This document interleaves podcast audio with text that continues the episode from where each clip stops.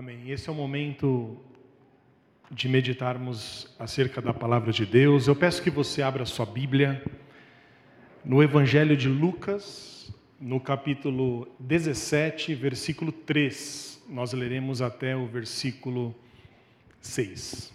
Lucas 17, 3 ao versículo 6.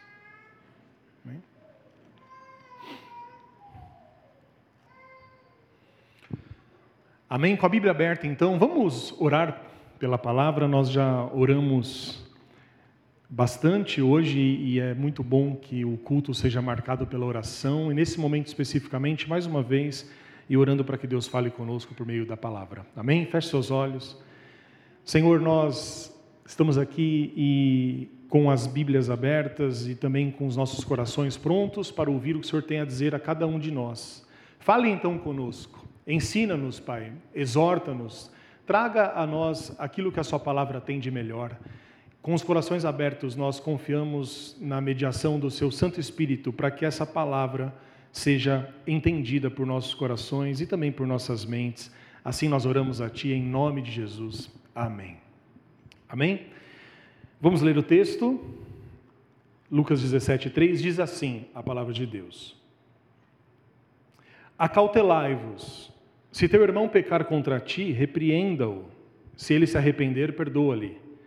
Se por sete vezes no dia pecar contra ti, e sete vezes vier ter contigo, dizendo: Estou arrependido, perdoa-lhe. Então disseram os apóstolos ao Senhor: Aumenta-nos a fé. Respondeu-lhes o Senhor: Se tiverdes fé como um grão de mostarda, direis a esta amoreira: Arranca-te e transplanta-te no mar, e ela vos obedecerá. Amém? Bom, é, uma coisa que chama atenção a todos nós, eu acredito, nesses versículos, foi, em primeiro lugar, a resposta que os discípulos deram a um mandamento do Senhor, e depois a resposta que Jesus dá à pergunta deles. Jesus está falando, como nós lemos no versículo 3, sobre perdão sobre a possibilidade do arrependimento. Então Jesus chega para eles e diz assim: Olha, tomem cuidado. Se o teu irmão fizer alguma coisa errada contra ti, e se ele se arrepender e pedir perdão, você deve perdoar. Só que Jesus radicaliza um pouco mais e ele diz assim: se por sete vezes no dia esse irmão que fez algo errado pecar contra ti, e sete vezes vier ter contigo e se arrepender, perdoa-lhe. Então Jesus está ensinando a respeito da obrigação, da exigência do cristão de ser uma pessoa perdoadora. Os apóstolos ouviram isso e fizeram um pedido diferente para Jesus. Disseram assim: Senhor, aumenta-nos a fé. Ah, parece que Jesus estava dizendo uma coisa e eles estão dizendo outra. Porque eles estão pedindo para que Jesus aumente a fé, depois de Jesus ensinar que eles deveriam perdoar. Jesus não está pedindo para eles acreditarem em nada. Jesus não está dizendo assim: olha, se vocês crerem, essa moreira vai se transportar para o mar. Se vocês crerem, os montes vão uh, se transportar ao mar. Se vocês crerem, o céu vai se abrir. E aí você ouve isso e você fala: nossa, eu preciso que a minha fé seja aumentada, porque é difícil acreditar nisso. Jesus não está dizendo isso. Jesus está dizendo assim para eles: vocês devem perdoar uns aos outros. E aí eles respondem: Senhor, aumenta-nos a fé. Não é estranho isso?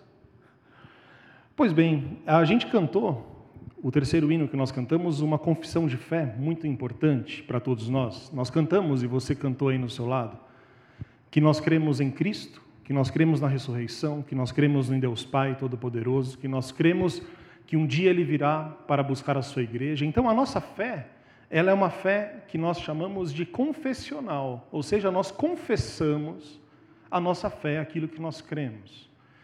Mas você sabe que todo crente, ele pode experimentar ah, durante a sua vida algumas dúvidas em relação à sua fé, em relação àquilo que ele carrega. Então, por exemplo, você pode ler uma parte das Escrituras e você pode ter dúvidas em relação ao que aquilo está dizendo. Você pode, por exemplo, é, confessar um dogma cristão, uma verdade cristã, e mesmo assim, lá no seu íntimo, você não sabe direito o que, que você está dizendo, porque você tem dúvida a respeito daquilo. Então, existem diferentes tipos de dúvida, e nós somos seres que duvidam, não é? Quando a gente ouve uma história meio fantasiosa, a gente fica com o pé atrás, não fica? E quando é de crente, maior ainda. Porque tem um ditado que diz assim: crente não mente, mas inventa, aumenta, não, aumenta que é uma beleza. Crente não mente, mas que aumenta, aumenta. Aí você fala assim, não, não é possível que isso está acontecendo. Então a gente, a gente tem dúvida. Nós ouvimos algumas coisas e nós temos dúvidas. E a dúvida, ela às vezes é trazida para nós como algo ruim, como se duvidar de algo, como se uh, ter algumas ressalvas em relação a algum assunto fosse uma característica de alguém que não é crente. Bom, pela Bíblia Sagrada, pelo menos, não é assim. Porque os discípulos que andavam com Cristo, que o ouviam e estavam com Ele, estavam carecendo de fé. Por isso que eles pedem, Senhor, aumenta-nos a fé. Então existem vários tipos de dúvidas. Existem aquelas dúvidas que surgem na nossa vida espiritual, pela leitura da Bíblia, que a gente consegue resolver. Porque a dúvida, ela tem que nos movimentar, meus irmãos. A dúvida tem que nos levar à compreensão daquilo que a gente ainda não compreende. Está claro isso?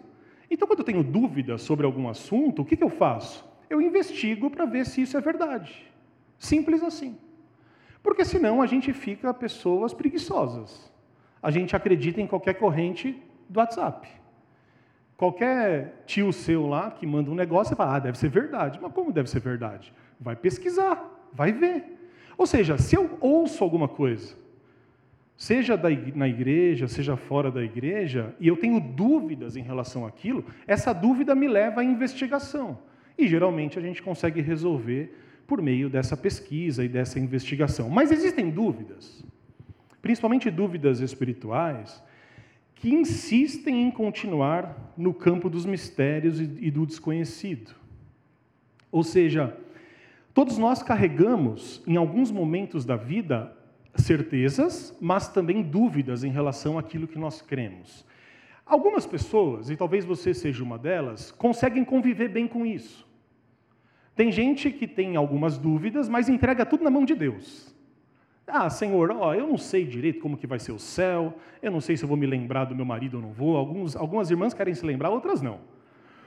Mas como que vai ser no céu? Vai ser alma, vai ser corpo e dúvidas doutrinárias a respeito da Trindade. Aí a pessoa fala assim: quer saber de uma coisa? Eu vou viver minha vida e fica tudo nas mãos de Deus, que quando eu morrer, quando eu estiver no céu, eu resolvo tudo. Eu admiro gente assim. E às vezes eu sou um pouco assim, nós também devemos ser, porque a gente não tem resposta para tudo. Mas existem pessoas que podem experimentar, por exemplo, um desconforto interior tão grande e até uma falta de paz por causa das dúvidas. E a dúvida que a pessoa tem a respeito da fé pode é, acabar, por exemplo, com a serenidade, com a paz em resolver essa situação. Mais do que isso, tem pessoas que são crentes, que amam a Deus, e que se sentem culpadas por terem dúvidas. Afinal, quando a gente olha em volta, parece que ninguém mais tem dúvida. Parece que todo mundo sabe o que está fazendo e só eu que estou com dúvida a respeito desse assunto. Aí você fala assim: bom, quer dizer então que eu não sou tão crente. Porque se eu fosse crente, eu ia facilmente entender o que está sendo ensinado. Pois bem, o que a gente tem que fazer então? E aí a gente vai para a Bíblia. Mesmo com pouca fé, mesmo com dúvidas, a Bíblia é o nosso refúgio. E quando nós vamos no texto que nós lemos, eu gostaria de ler de novo com os irmãos, a partir do versículo uh, ah, 5 e versículo 6, o que está escrito aqui é o seguinte: Então disseram os apóstolos a Jesus: Aumenta-nos a fé. Respondeu-lhes o Senhor: Se vocês tiverem fé como um grão de mostarda, direis a esta amoreira: arranca-te e transplanta-te no mar, e ela vos obedecerá. Bom, Os discípulos dizem assim: Senhor, aumenta-nos a fé. Em, outra, em, outras palavras, eles estão dizendo: Senhor, eu estou sem fé. O que, que eu faço? Eu tenho dúvidas e essas dúvidas não estão fáceis de serem resolvidas. Então, o que eu devo fazer? Bom, de acordo com o texto que nós lemos em Lucas, talvez a primeira coisa que você deva fazer quando surgir dúvidas em relação à fé é levar essa situação diante de Deus, como assim fizeram os discípulos. Porque você sabe que você pode ser um crente fiel, salvo e amar a Deus e ainda ter dúvidas. E eu vou te dar uma notícia que eu não sei se é boa ou ruim. As dúvidas nunca irão desaparecer completamente. Porque o apóstolo Paulo diz assim: hoje nós enxergamos as coisas de forma nebulosa. Mas chegará um dia em que eu estarei face a face com o Senhor. E quando esse dia chegar e vier o que é perfeito, eu vou entender como eu sou entendido, eu vou conhecer como sou conhecido. O que Paulo está dizendo é que na nossa caminhada cristã, existem certezas que nós devemos nos apegar, e nós entendemos pela razão, mas existem dúvidas que nós carregamos. E como que a gente resolve essas dúvidas? A primeira coisa é levar essas dúvidas diante de Deus. Por quê? Porque a dúvida por si só, ela nos dá uma lição de humildade. Os irmãos concordam? Saber e reconhecer que a gente não conhece tudo nos mostra que nós somos limitados. Então, quem tem dúvida e admite essa dúvida é uma pessoa humilde. A gente pode ter, como eu disse, algumas certezas na vida, mas olha, eu vou dizer uma coisa para vocês. Não sei se essa é apenas a minha experiência, talvez seja a sua, mas a maior parte da minha existência é permeada por dúvidas em relação a muitos assuntos.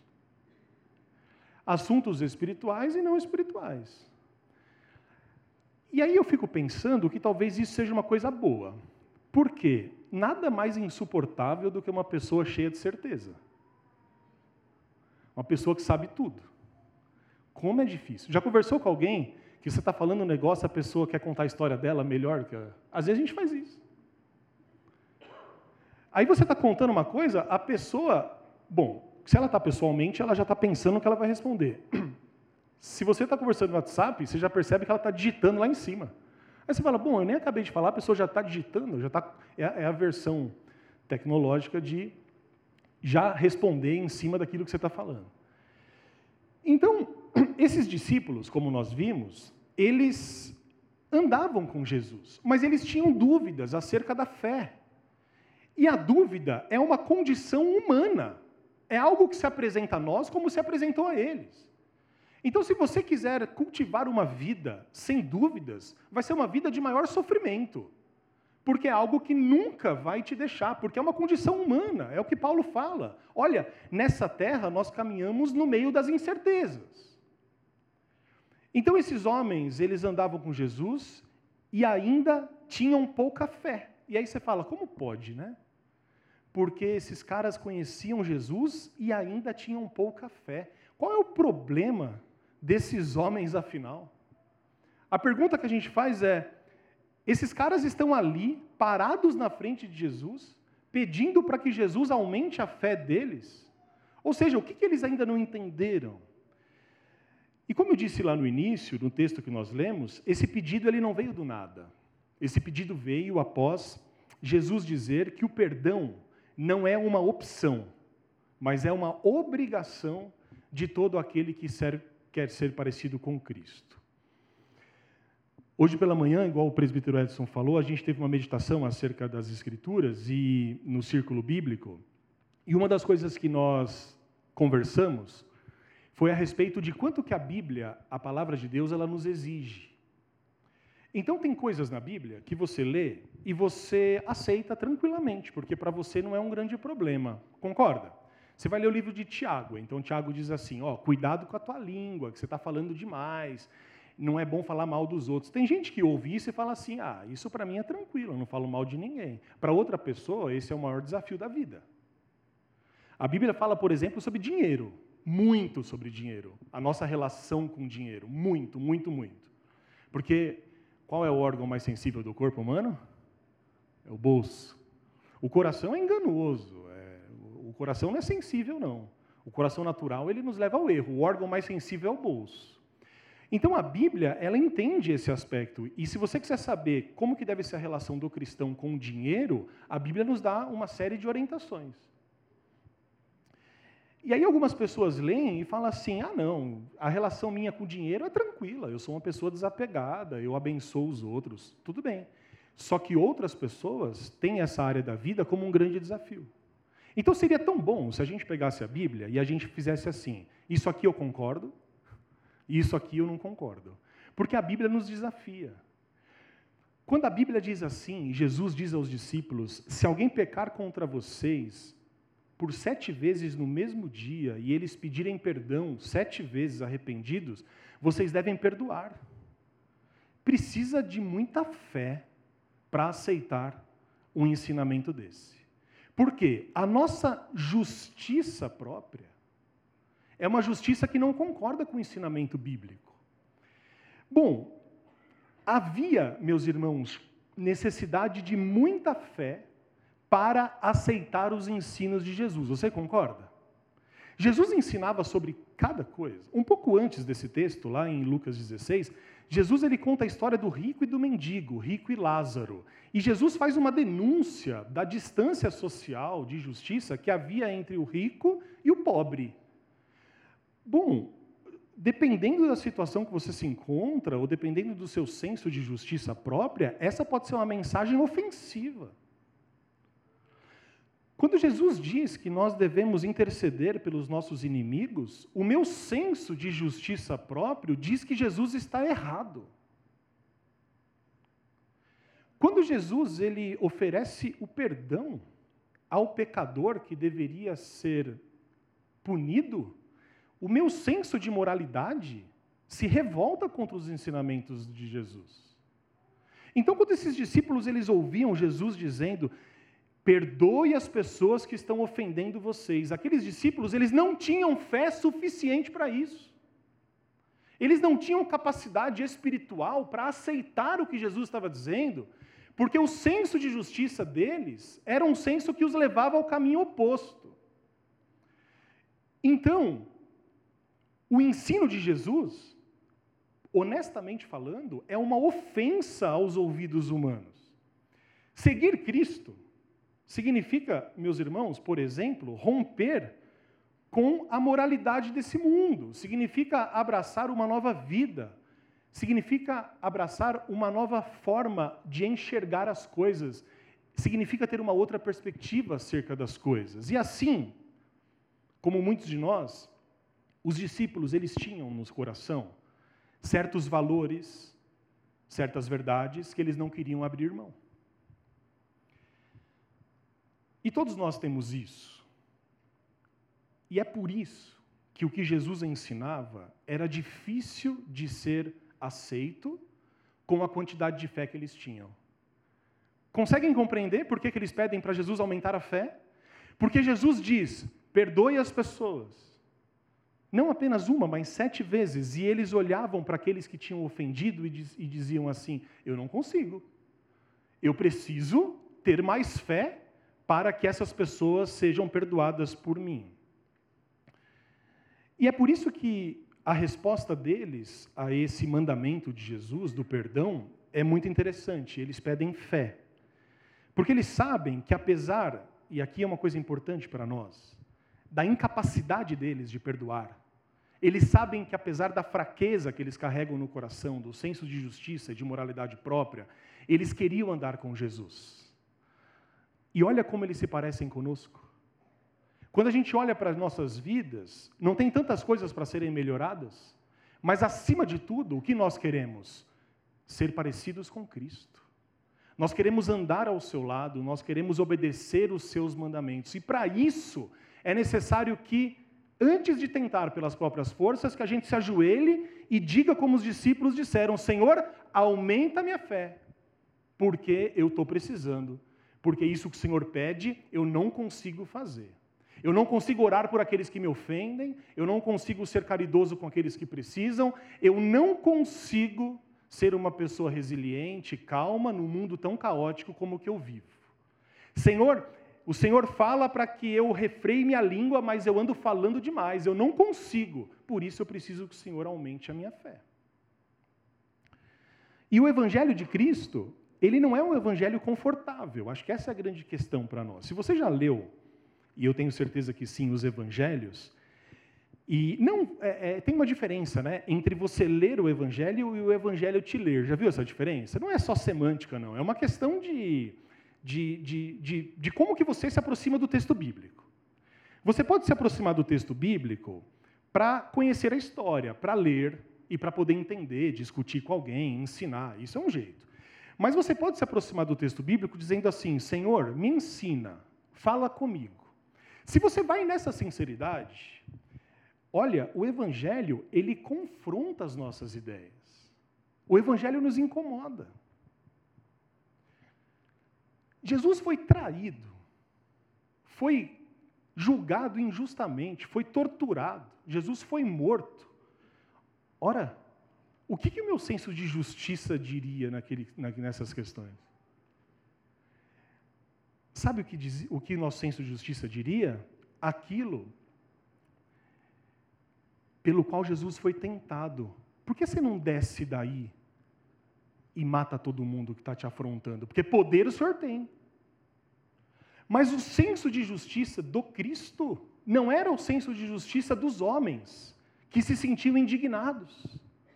Quando Jesus estava no momento crucial, e os soldados romanos, acompanhados de Judas, foram prendê-lo, imagina a cena: Jesus está lá, e aí os soldados romanos vêm junto com Judas. E aí um dos soldados faz menção de prender Jesus. O que, que Pedro fez naquele momento? Pegou-lhe a espada e cortou a orelha do Malcom lá, que era o tal de soldado. Mas cortou-lhe a orelha. Sabe o que Pedro fez? Exerceu o seu próprio senso daquilo que é correto ou errado. Porque ele olhava para Jesus e aquilo de fato era uma injustiça. Mas havia um motivo maior para aquilo. Jesus ter se convertido, não é possível, né? Não é possível, né? Que ele não tenha se convertido. E aí, Jesus repreende a Pedro. Assim como ele repreende a todos nós, quando nós repetimos nosso senso de justiça, que é tudo menos bíblico. Então o evangelho, ele nos incomoda, ele confronta as nossas ideias, o evangelho, ele desnuda o nosso ser. E ele denuncia o nosso egoísmo. O Evangelho mostra a mim, mostra a você, o quão longes de Deus nós somos, o quão egoísta nós somos, o quão preocupados com o nosso próprio bem-estar nós estamos. Então, quando Jesus ele olha para os discípulos lá no versículo 4, de Lucas 17, e ele diz assim: Se por sete vezes no dia pecar contra ti, e sete vezes vier ter contigo, dizendo, Estou arrependido, perdoa-lhes. Jesus está falando aos discípulos sobre a necessidade, meus irmãos, de perdoar os seus ofensores, e eles percebem que são incapazes. Mas aqui reside uma valiosa lição que eu gostaria de trazer para os irmãos. Você sabe que o nosso coração, ele pode estar cheio de dúvidas e fraquezas. E talvez você esteja assim hoje pela manhã. Quem sabe você passou a semana pensando em coisas que você não compreende e talvez até com dúvidas do amor de Deus para com você. E o seu coração pode estar triste, pensando nessas coisas, mas o que nós aprendemos é que essa condição não nos deve impedir de nos aproximarmos de Deus. Esse é o segredo. Na hora da dúvida e da dificuldade, o que, que os discípulos fizeram? Eles foram aos pés do Senhor, mesmo com o coração incrédulo, e disseram o que ao Senhor? Senhor, aumenta-nos a fé, porque a gente está precisando acreditar. E você deve estar se lembrando, por exemplo, do Salmo 51, 17, que Davi diz assim: um coração compungido e contrito, não o desprezarás, ó Deus. Se o seu coração, ele tem dúvidas, mas ele é um coração sincero diante de Deus, quando você se apresenta a Ele, Deus o aceita, Deus resolve as suas questões e te faz caminhar para frente. Não importa, preste atenção nisso, as certezas que você tem e as dúvidas que você carrega. O que importa, segundo a Bíblia Sagrada, é ter um coração firme diante de Deus, um coração que ama Deus acima de todas as coisas. E foi esse coração contrito, humilde, cheio de dúvidas e cheio de fraqueza, que levou os discípulos a pedirem: Senhor, aumenta-nos a fé. E o que chama atenção na resposta de Jesus, e, e esse texto ele é tão interessante porque Jesus responde de um jeito, no mínimo, curioso. Acompanhem comigo aí em Lucas 17, versículo 6. Então os discípulos falam: Senhor, aumenta-nos a fé. E aí Jesus responde assim, versículo 6: Respondeu-lhes o Senhor: Se tiverdes fé, como um grão de mostarda, direis a esta amoreira: Arranca-te, arranca-te e transplanta-te no mar, e ela vos obedecerá. Vamos parar um pouco aqui. É óbvio que isso é uma figura de linguagem, é uma metáfora. Não vai sair pedindo para o IP é, testar sua fé no final do culto, até porque está muito bonito ali, tem que ficar ali onde está. Se você tiver muita fé, vai criar um caos aqui na igreja. Jesus estava andando com os discípulos. E por que, que Jesus falou da amoreira? Porque provavelmente era a árvore que estava do lado dele. Se tivesse sido uma figueira, ele teria falado da figueira. Então não tem nada de espiritual nisso, não. Tá? Pé de amora é bom, mas não é nada. É igual às outras.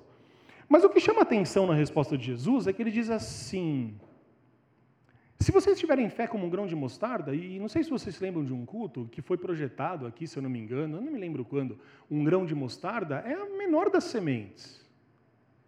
Então Jesus diz assim: olha, se a fé de vocês for desse tamanho, vocês serão capazes de fazer grandes coisas.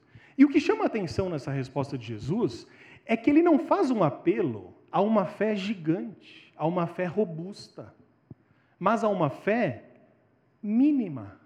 Olha só que interessante. Uma fé mínima. Jesus não diz assim a eles: vocês são incrédulos, vocês devem acreditar de modo resoluto em tudo, porque Jesus sabia que eles não tinham essa capacidade. Não é que eles não acreditavam no que Jesus dizia, mas é como se aquilo tivesse muito distante deles, porque era uma realidade muito difícil, muito espiritual, coisa que eles ainda não experimentaram. Certa vez Jesus disse para os discípulos assim: Eu tenho muita coisa ainda para ensinar vocês, mas eu não posso ensinar porque vocês ainda não têm capacidade de entender, de suportar o que eu tenho para ensinar. Então a mente daqueles homens e as nossas mentes, elas são mentes espirituais, mas são mentes humanas também. Nós temos limites. E é por isso que Jesus entende, e Jesus exige, sabe o que de nós? Não uma fé gigantesca que mova o pé de amora, mas Ele exige de nós que a nossa fé seja como um grão de mostarda, pequena, mas, mesmo pequena, capaz de fazer grandes coisas em nome do nosso Senhor Jesus Cristo. Por isso, Jesus diz: se tiverdes a fé como um grão de mostarda, essa fé pequena será capaz de muitas coisas, segundo Jesus. Pois bem, você sabe que a vida cristã, como eu disse no início, ela é marcada por aquilo que você sabe, por certezas que você carrega, mas também por dúvidas. Essa dúvida, ela não deve nos levar à incredulidade, porque isso é coisa de preguiçoso. De novo, a dúvida preguiçosa me leva à incredulidade. O que seria a dúvida preguiçosa? Bom, eu pego o texto bíblico e provavelmente eu não entendo algumas coisas. Qual é a coisa mais fácil de fazer? Primeiro, desistir. E segundo, dizer o quê? Isso aqui não é verdade. Claro. Mas a dúvida, que muitas vezes é plantada pelo próprio Deus, porque Ele nos deu a racionalidade, deve nos levar a investigação, a disciplina e a leitura da palavra de Deus. Mas essa leitura, ela tem que ser uma leitura mediada pelo Espírito Santo. Não sei se vocês perceberam, mas na oração que eu fiz, eu disse assim: que a sua palavra seja entendida por meio do seu espírito. Porque a palavra de Deus, ela é viva e eficaz, mas ela só pode ser entendida por mentes espirituais. Quantas pessoas não leem a Bíblia e sabem tudo sobre ela, mas não tiram os tesouros espirituais que Deus quer passar? Porque a leitura é uma leitura humana. A leitura espiritual é uma leitura simples. É uma leitura que talvez você não consiga compreender todas as coisas. As palavras às vezes são muito difíceis. São histórias do Velho Testamento que são complexas demais. Você já começou a ler uma história, no final dela você esqueceu o começo? E aí você fala, Jesus, o que você faz? Eu vou ler pela fé. E aí a gente acredita que, lendo pela fé, na hora em que eu precisar daquele ensinamento, o Espírito me faz lembrar. Então, essa pretensão de conhecer tudo, você já abandona. É igual quando eu falo aquela pretensão de ficar rico, já abandona. Porque não vai ficar. Já passou dos 30, 40 e não está rico? Não se iluda, não. Viva com o que você tem, fica feliz, esquece esse negócio de ficar rico que não vai dar certo. Se você tem a pretensão de conhecer tudo, não, não vai conhecer. Mas o fato de você saber que você não é capaz de conhecer tudo, não deve nos levar a preguiça, a inação. Ah, quer dizer então que eu não vou entender nada? Então não vou ler. Eu vou viver na minha vida. Não é assim. Não é assim. As dúvidas acerca da fé, elas podem até te acompanhar durante um tempo. Mas o que a palavra de Deus nos diz é que Cristo lhe dará as respostas que você precisa. Essa é a questão. Talvez você não tenha as respostas que você busque, porque essas respostas não são inteligíveis a nós. São respostas que, se nós tivéssemos, a gente não teria nem a capacidade de entender. Eu sempre me lembro daquele episódio do apóstolo Paulo, quando ele teve uma visão, lembra disso? Aí o apóstolo Paulo ele vai dizer, primeiro que ele fica 14 anos quieto eu acho que tentando, não tinha contado para ninguém, tentando entender o que tinha acontecido, 14 anos. E ele começa dizendo assim: Olha, eu tive uma visão, mas aí ele já fica na dúvida, ele não sabe o que, que ele teve. Ele fala assim: ou será que foi um sonho, ou será que eu fui arrebatado? Não sei. Ou seja, o apóstolo Paulo já não sabe direito o que tinha acontecido com ele, se tinha sido um sonho, uma visão, ou se ele tinha sido arrebatado. Certeza? Zero. Aí ele fala assim: fato é que eu tive uma, um vislumbre do céu. E aí ele fala assim: e lá eu vi coisas tão inefáveis, ele usa essa palavra, mas coisas tão complexas de entender, que primeiro eu nem sei direito o que é, e segundo, não seria lícito contar a ninguém.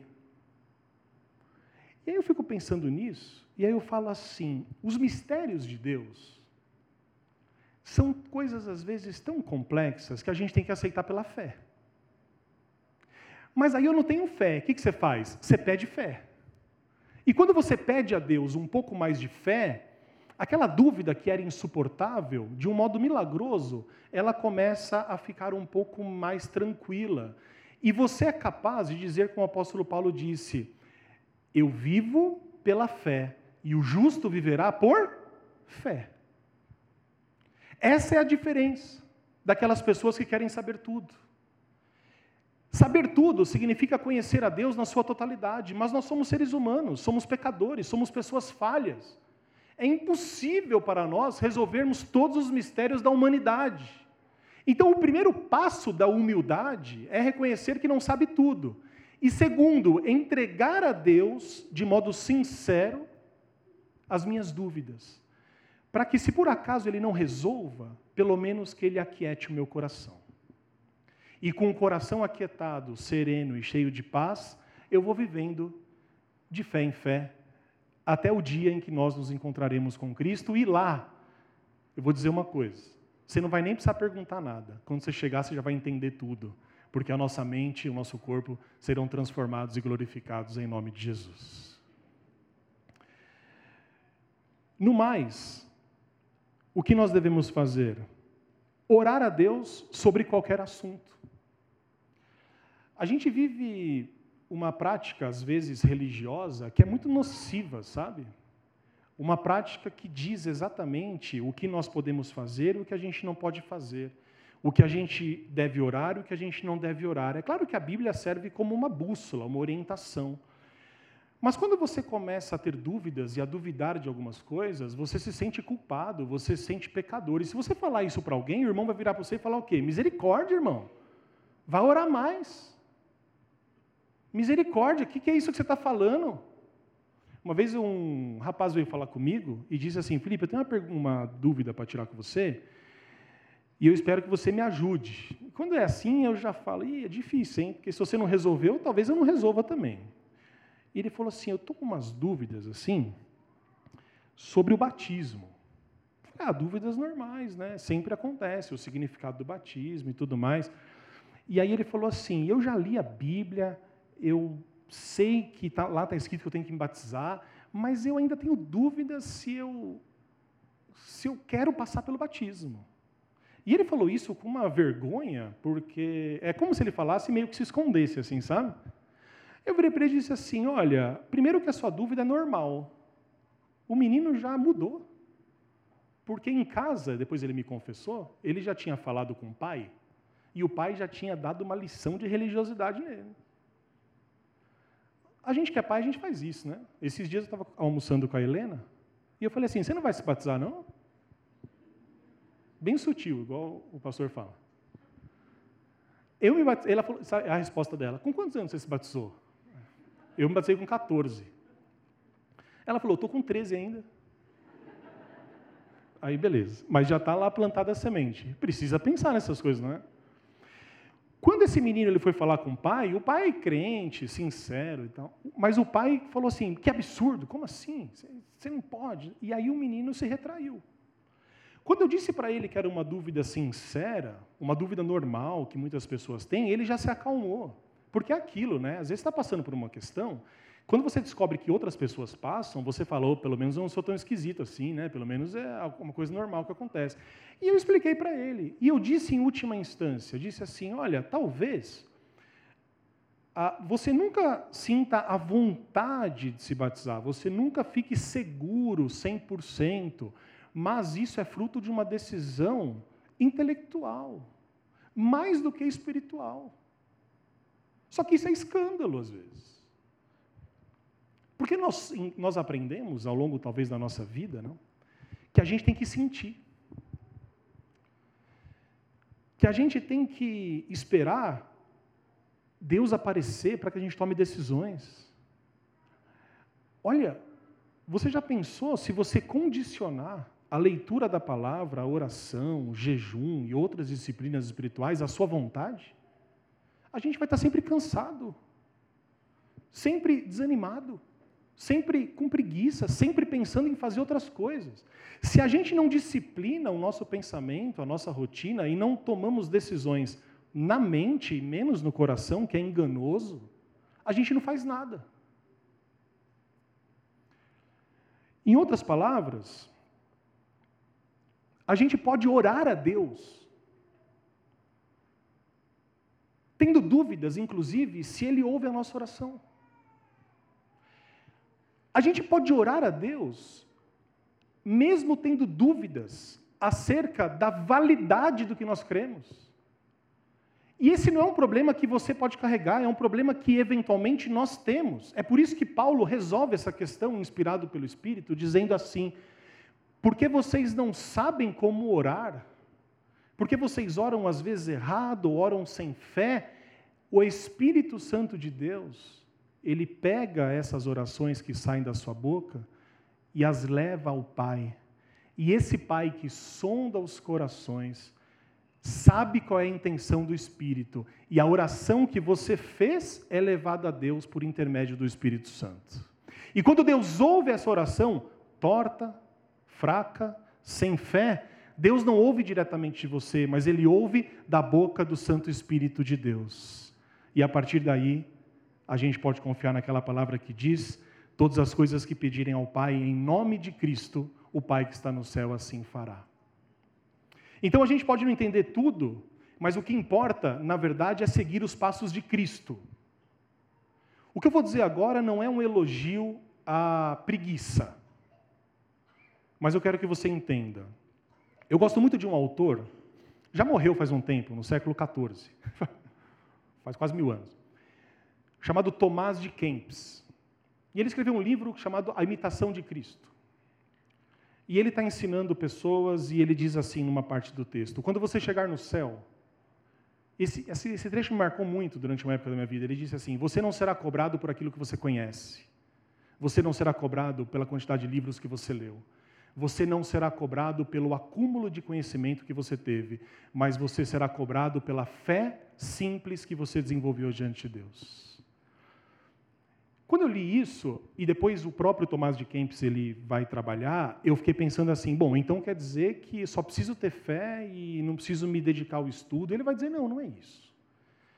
Mas nós chegaremos ao céu não pelos mistérios que nós sondamos, não pela dissertação de teologia que você pode desenvolver. Isso não significa que essa investigação, a leitura, não deve existir. Pelo contrário, devemos crescer na graça e também no conhecimento da palavra. Mas isso significa, em última instância, que quando nós chegarmos ao céu, Deus dirá assim: Você chegou até aqui e passará toda a eternidade pela fé simples que um dia foi plantada no seu coração. É isso. Então a gente pode conviver com as dúvidas, elas podem nos acompanhar. E Cristo talvez não lhe dê as respostas todas que você busca, mas as que você precisa, Ele dará. E no mais, meus irmãos, devemos chegar a Deus e orar a Ele sobre qualquer assunto. Quer crescer na fé, quer crescer na graça, no conhecimento, quer ter uma vida produtiva diante de Deus, apesar das dúvidas, ore a Deus sobre qualquer assunto. Não tenha receio de que Deus não te entende. Se por acaso a sua oração for muito ruim, tem o Espírito Santo que resolve essa questão. Se a sua oração não for perfeita, do modo, não importa. Na simplicidade do nosso coração, Deus nos entende e nos ouve. Quer crescer na fé, na graça, no conhecimento? Além de orar a Deus sobre qualquer coisa, procure orientação de pessoas sábias. Procure conversar com pessoas que te edificam, pessoas que têm conhecimento, pessoas que vivem a simplicidade do Evangelho. Leia a Bíblia, sempre na dependência do Espírito Santo. Uma outra orientação que Jesus nos dá, e o apóstolo Paulo nos dá, aos Colossenses, por exemplo, fuja das vãs discussões. Esquece, esquece isso. Não vale a pena. O apóstolo Paulo fala: fuja das discussões que levam à dissensão, fuja das fábulas inventadas pelos homens, fuja das teorias conspiratórias. Esqueça isso, esqueça esse tipo de coisa. Sabe por quê? Porque essas coisas acabam com a nossa fé, minam a nossa fé. Procura viver bem com as pessoas. Fuja das vãs discussões. Gaste seu tempo na leitura da palavra, na meditação. Não se alimente, não ouçam pessoas que usam da fé para interesses próprios. Identifique esse tipo de coisa. Fuja, fuja das discussões humanas, daqueles que promovem o ódio, a discórdia. Se você se alimenta disso e esquece de orar a Deus, de ler a palavra, a sua fé vai ficando menor que um grão de mostarda. E Jesus não diz assim que a sua fé seja menor que um grão de mostarda. Ele diz o quê? Que a sua fé seja do tamanho de um grão de mostarda. Ou seja, devemos voltar, meus irmãos, eu creio, à simplicidade e à paz que o Evangelho pode nos trazer. Você sabe que, sem dúvida, nós vivemos em tempos difíceis, tempos com muitas informações. E quando nós temos muitas informações à nossa disposição, nós não sabemos direito no que acreditar e nem em qual caminho seguir, porque cada um fala uma coisa. Eu já disse isso aqui. Se você procura no YouTube pregações, você ouve milhões de pregações e às vezes cada um fala uma coisa diferente. E aí você fala: meu Deus, quem é que está certo? Por isso os tempos são difíceis e dias difíceis podem diminuir a nossa fé. Sabendo disso, e inspirado por Deus, o apóstolo Paulo ele orienta, e nós estamos terminando, um jovem pastor chamado Timóteo. Porque Timóteo vivia tempos difíceis. Timóteo vivia momentos que talvez se pareçam com os nossos hoje. Tempos complicados. Muitas pessoas usando o nome de Deus para interesses próprios. Muitas dissensões dentro das igrejas. Só que Paulo tinha uma preocupação com Timóteo, porque Timóteo era jovem, ele era sincero e ele estava perdendo a fé. Ele estava ficando desanimado. Porque a gente fica, não fica? Quando você olha coisas que acontecem ao nosso redor e pessoas que se utilizam do nome de Deus para promover barbaridades, você fala: Meu Deus do céu, será que a fé que eu tenho é a fé que ele tem, que ela tem? E a gente fica na dúvida. E daqui a pouco a gente fica com receio e com vergonha de dizer para os outros que a gente é evangélico. Porque é cada absurdo.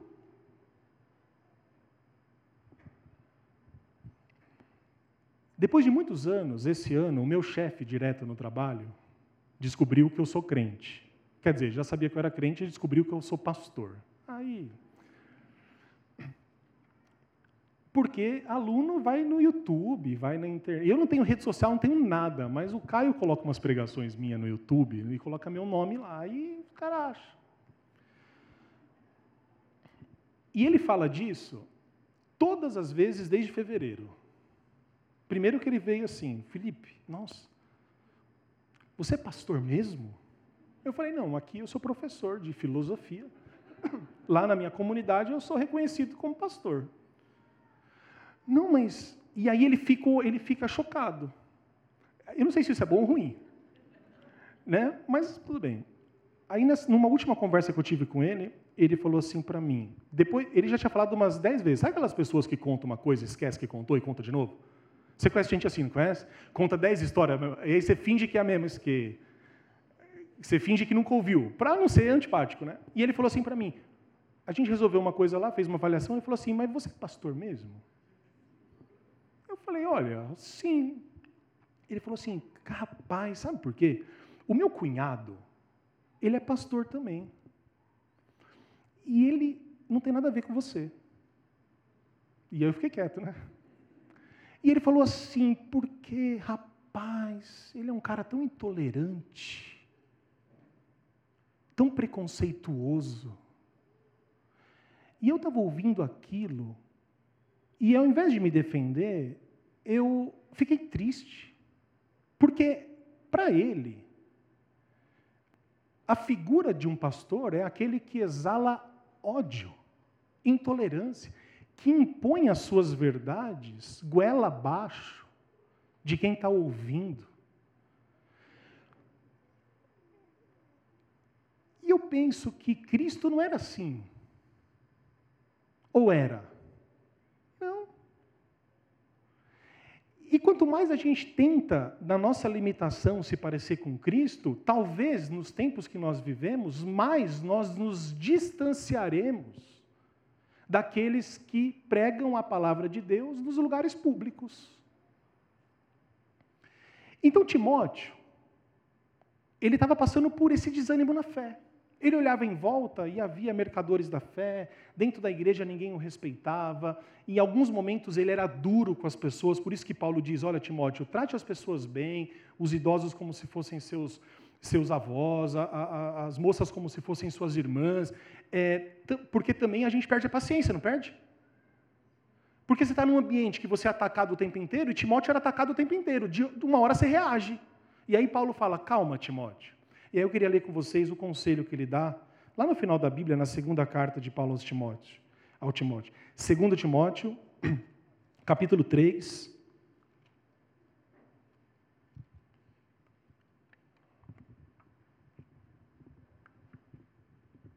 versículo 1 ao versículo 5.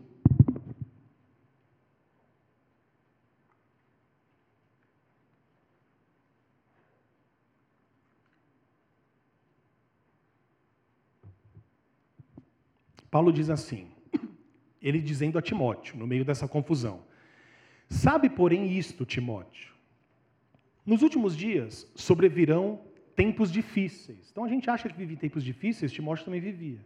Versículo 2: Pois os homens serão egoístas, avarentos, jactanciosos, arrogantes, blasfemadores, desobedientes aos pais, ingratos e irreverentes, desafeiçoados, implacáveis, caluniadores, sem domínio de si, cruéis, inimigos do bem traidores, atrevidos, enfatuados, mais amigos dos prazeres que amigos de Deus, tendo forma de piedade, negando-lhe, entretanto, o poder, foge destes também.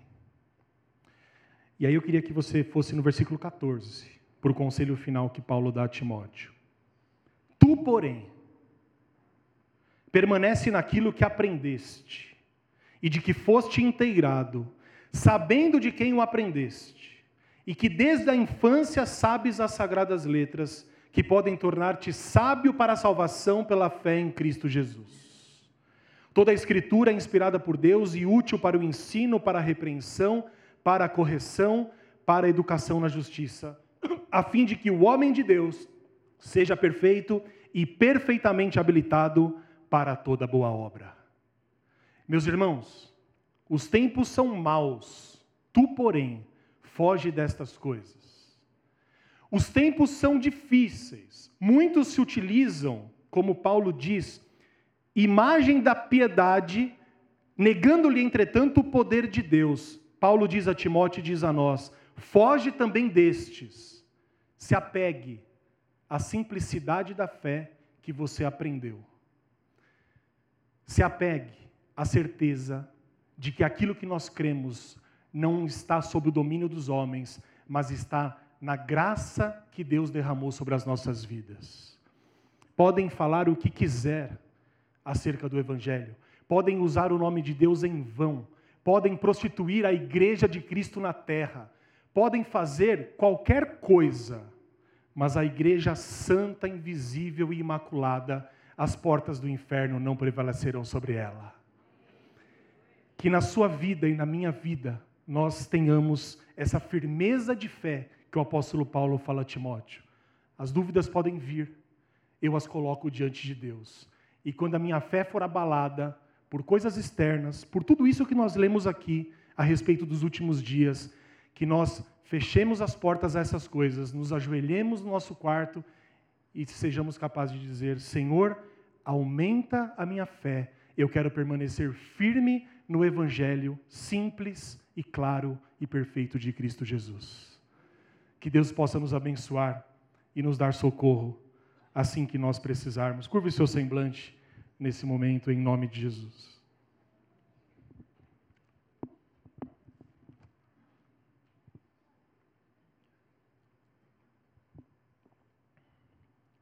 Amém.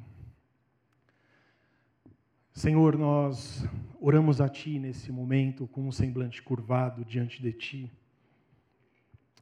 E humildemente, Pai, nos colocamos diante da Sua presença.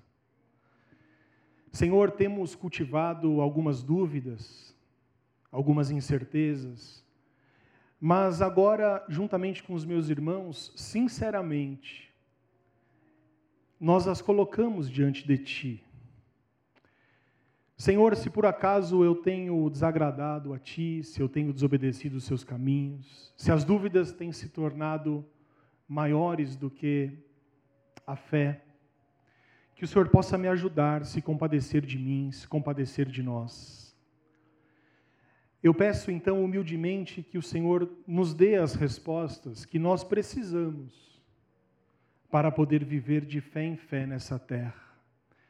Assim como o apóstolo Paulo diz, que o justo viverá por fé, e é por essa fé que nós, justificados por Cristo, queremos viver. Senhor, acalma o nosso coração, nos dá serenidade e paz em tempos tão difíceis que vivemos. E que quando os dias se apresentarem maus aos nossos olhos, que nós possamos ler o conselho que o apóstolo dá a Timóteo, quando ele diz: Tu, porém, permaneça firme naquilo que você aprendeu. Então, Pai, que o nosso coração seja acalmado pela lembrança de quem Tu és, daquilo que o Senhor fez por nós e continua fazendo. Porque o Senhor não está limitado e nem preso aos dogmas humanos e às certezas dos homens, mas a Sua palavra é viva e eficaz, o Senhor é Espírito, o Senhor nos dá essa graça confirmadora. Por isso, quando a nossa fé for pequena, por qualquer motivo, que o Senhor graciosamente nos dê a medida de fé que nós tanto precisamos para seguir em frente, para testemunharmos o Seu nome, na esperança de que um dia todos nós nos reencontraremos no céu. Assim, sinceramente, nós oramos e colocamos diante de Ti as nossas dúvidas e também os nossos questionamentos na certeza de que o Senhor nos ouve, nos entende e nos dará a resposta que precisamos. Assim oramos em nome de Jesus. Amém.